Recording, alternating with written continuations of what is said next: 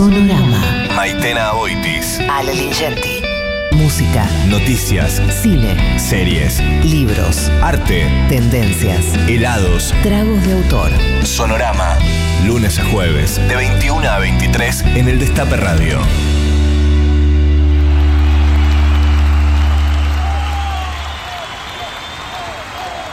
En Sonorama estamos repasando shows inolvidables. Bueno, ya saben, por la falta de conciertos nos pareció buena idea revivir grandes shows.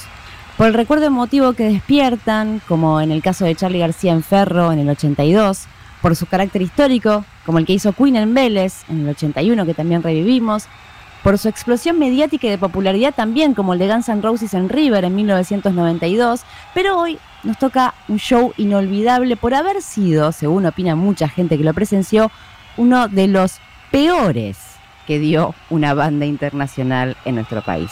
Estoy hablando del de Nirvana, en su paso por Buenos Aires en el año 1992, tocando para la primera fecha de un ecléctico rock and pop festival, donde también se presentaron en otras fechas Keith Richards, Joe Cocker y los B-52s. Okay, okay, I remember it now. Ready? This song's called In Bloom.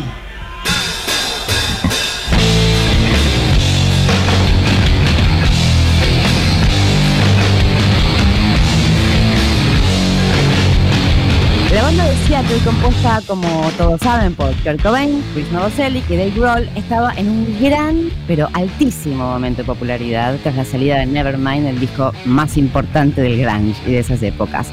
Aterrizaron en Ezeiza el mediodía del jueves 29 de octubre de 1992, un día antes de tocar en Vélez para 50.000 personas. Curiosamente, ni un solo fanático fue a recibirlos al aeropuerto, que se sabe que es una costumbre muy nuestra, ¿no? Cobain estaba en pareja en ese entonces con Courtney Love y recién había nacido Francis, la única hija de la pareja. Pero ambos decidieron viajar por la gira sudamericana y dejar a la bebé que tenía en ese momento dos meses en su casa de Estados Unidos con su niñera. Antes de pisar Argentina, Nirvana había dado en Brasil lo que es también considerado uno de los peores shows de su carrera, con un Cobain que lucía ido y bastante desorientado. El show en Buenos Aires fue histórico por ser el único que la banda dio en nuestro país y por todos los incidentes que dejarían a la banda y al público con un sabor muy amargo. Se está escuchando de fondo, a ver, subamos un poquito.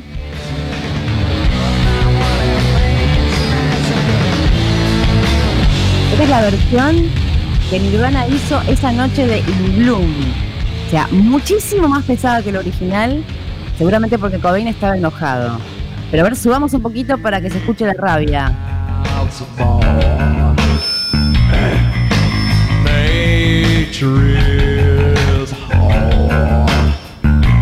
Ya, bien oscuro. Con acoples incluidos. Crudeza, como era él. Bueno, les contaba que el Cobain estaba enojado. ¿Por qué estaba enojado? La banda se hospedó en el Hotel Sheraton de Retiro y el único pedido que hizo la producción fue tener un cocinero las 24 horas del día. El encargado de la cocina fue Paul Sema, a quien le asignaron un cuarto de hotel y su única tarea era estar atento a la comida que pidiera por teléfono Kurt Cobain. Esto que les cuento no es algo de otro mundo, es, es algo que se solía pedir o se suele pedir cuando las bandas viajaban. ¿eh? Kurt padecía dolores crónicos muy agudos en el estómago y se preguntan si Cobain finalmente llamó al chef. Bueno, escúchenlo. Hola, mi nombre es Paul Acema, soy cocinero, chef de cocina desde hace más de 35 años y fui el cocinero personal de Kurt Cobain por tres días en su visita a Argentina. ¿Qué puedo decir? Me acuerdo todavía cuando levanté el teléfono del Sheraton y estaba Cobain del otro lado pidiéndome el pescado con holandesa, una pizza, oatmeal y un par de cosas más. Cuando lo llevé al cuarto todo con el camarero, a que me abrió la puerta a él y atrás estaba Courtney. Creo que no salieron del cuarto nunca más que para ir al show. Muy buen tipo, tengo el mejor de los recuerdos. No estaba en un momento wow, pero cuando nos vio en el lobby que estábamos ahí caminando, me dice, ¿a dónde van? Y queremos ir al show, pero no sé si vamos a llegar. Y nos dijo enseguida, no, pero vengan con nosotros en la van. Y así hicimos el viaje de vuelta con ellos al show, que no fue la gran cosa por el tema de los Calamity Jane y todo eso, pero igual estuvo muy bueno. Se lo veía un tipo que no se le creía para nada, un genio. Todavía hoy en día sigo escuchando Nirvana, me encanta. Escucho Lithium y me tengo que levantar como un resorte de donde esté sentado.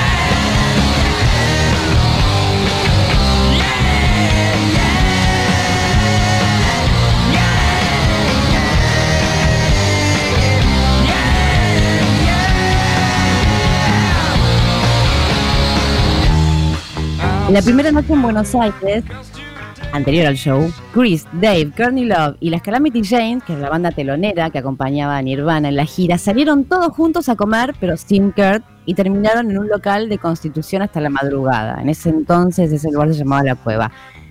Cohen se quedó en su habitación del Hotel Sheraton, igual que durante toda su visita a Buenos Aires. La noche del show hubo historias muy jugosas con los teloneros. Atención, la banda local, Los Brujos, que también en ese momento eran la banda, fue la primera en tocar. Lichi, ex bajista de la banda argentina, recuerda esa noche así. Acá habla Lichi, eh, ex bajista de Los Brujos, y el 30 de octubre de 1992 estábamos yendo a tocar a, a Vélez con Los Brujos, un día de muchos nervios. Salimos desde Turdera con un, con un bus escolar naranja, así que nos fuimos al estadio. Probamos sonido, en, mi puta vida escuché tan bien en unos monitores chiquititos que por donde caminabas estaba el bajo, ¿viste? Parecía un mega monitorazo, ¿viste? Como si tuvieras un, auricular todo el tiempo. Y nada, uno de los mejores shows que, una de las mejores noches de mi vida. Fue bueno conocer a los Nirvana post-show eh, en los camarines. Bueno, justamente en el camarín, Nirvana recibió a todo el staff de Los Brujos, junto a Kearney. La leyenda cuenta que después del show de Los Brujos, se lo veía a Dave Grohl por los pasillos de Vélez cantando Kanishka Kanishka, que muchos creen inspiró el tema Very Up, que más tarde Nirvana incluiría en su disco Inútero, pero esa es otra historia. Esta noche, que le estoy contando, pasó algo más. Después del show de los brujos, fue el turno de las chicas de Calamity Jane, una banda formada en Oregon, apadrinada por Kurt Cobain y Courtney Love. El público las abucheó, les tiraron un par de monedas, las escupieron, les gritaron barbaridades y terminaron tirándoles pilas triple A. Sí, sí, sí, sí, escuchaste bien. Pilas triple A. Las chicas intentaron abandonar el escenario, pero fueron frenadas por Courtney Love, que las empujaba hacia adentro gritándoles, pero vuelvan, esto es punk rock. A lo Courtney, ¿no? Intentaron volver una vez más, pero como las agresiones por parte del público seguían, volvieron a abandonar. Este terminó siendo el último show que Calamity Jane dio en su historia, ya que más tarde se terminaron separando. Después de haber visto el trato que el público dio a las chicas de Calamity Jane, Kurt estuvo a punto de cancelar el show posta, ¿eh?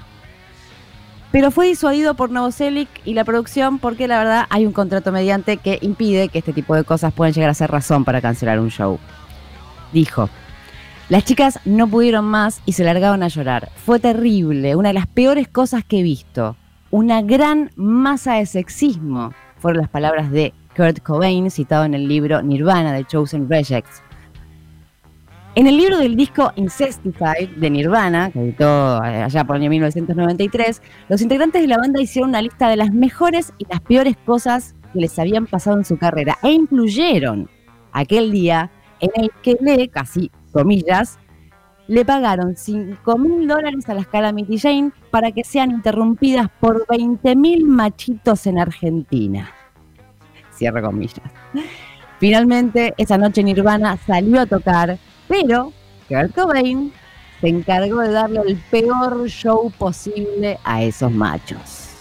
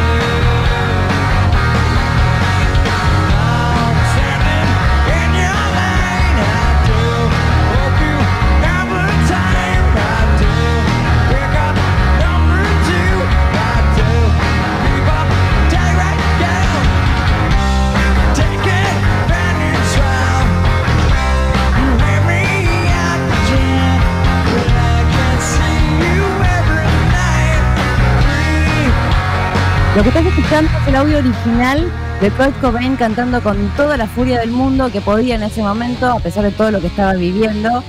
Con About a Girl es lo que estás escuchando. La banda tocó 22 temas, un setlist relativamente corto para los shows que venían dando, y como descargo por el comportamiento del público, Kurt decidió tocar sus canciones menos conocidas.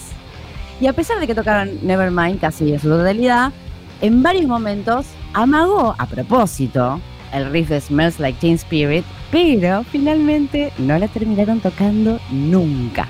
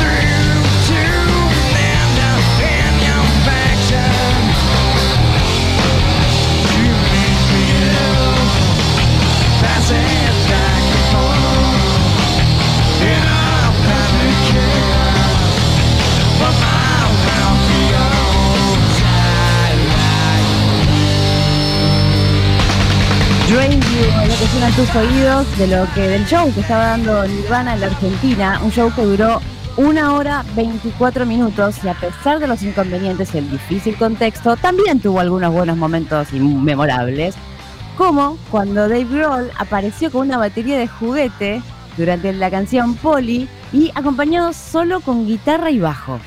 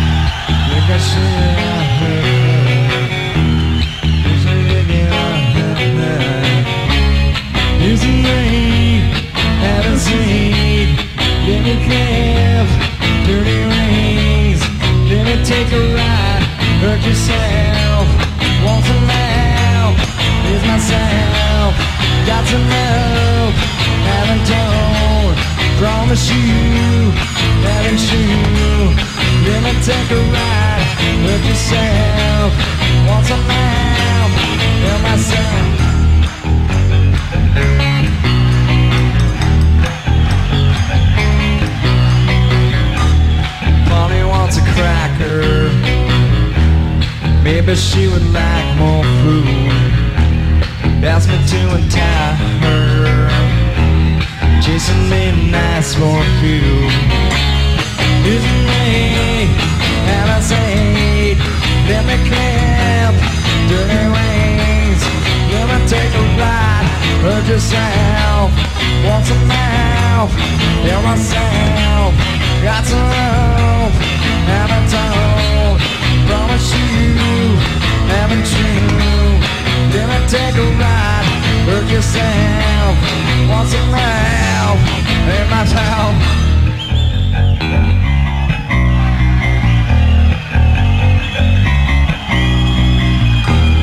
All it says her back hurts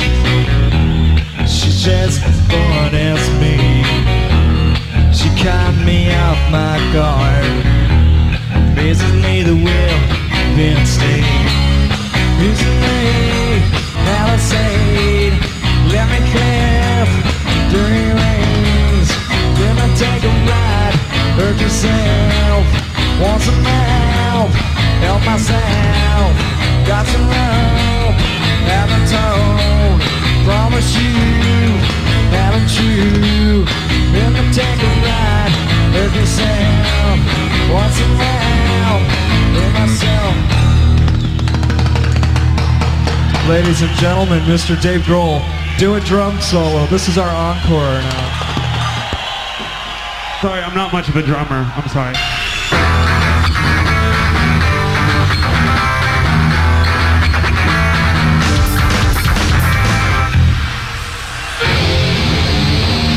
¿Vieron? Ahí volvió a magar. Volvió a magar a hacer Smell Like Teen Spirit. Y no, y no. Y cebando a la gente también. A propósito.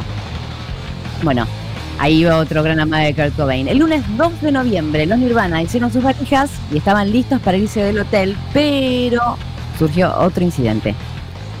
Las Calamity Jane consumieron todo lo que había en el frigobar de la habitación y no querían hacerse cargo de los gastos, obviamente, y de la productora tampoco. Así que Kurt Cobain terminó pagando de su propio bolsillo y se fue para Ezeiza para nunca más volver.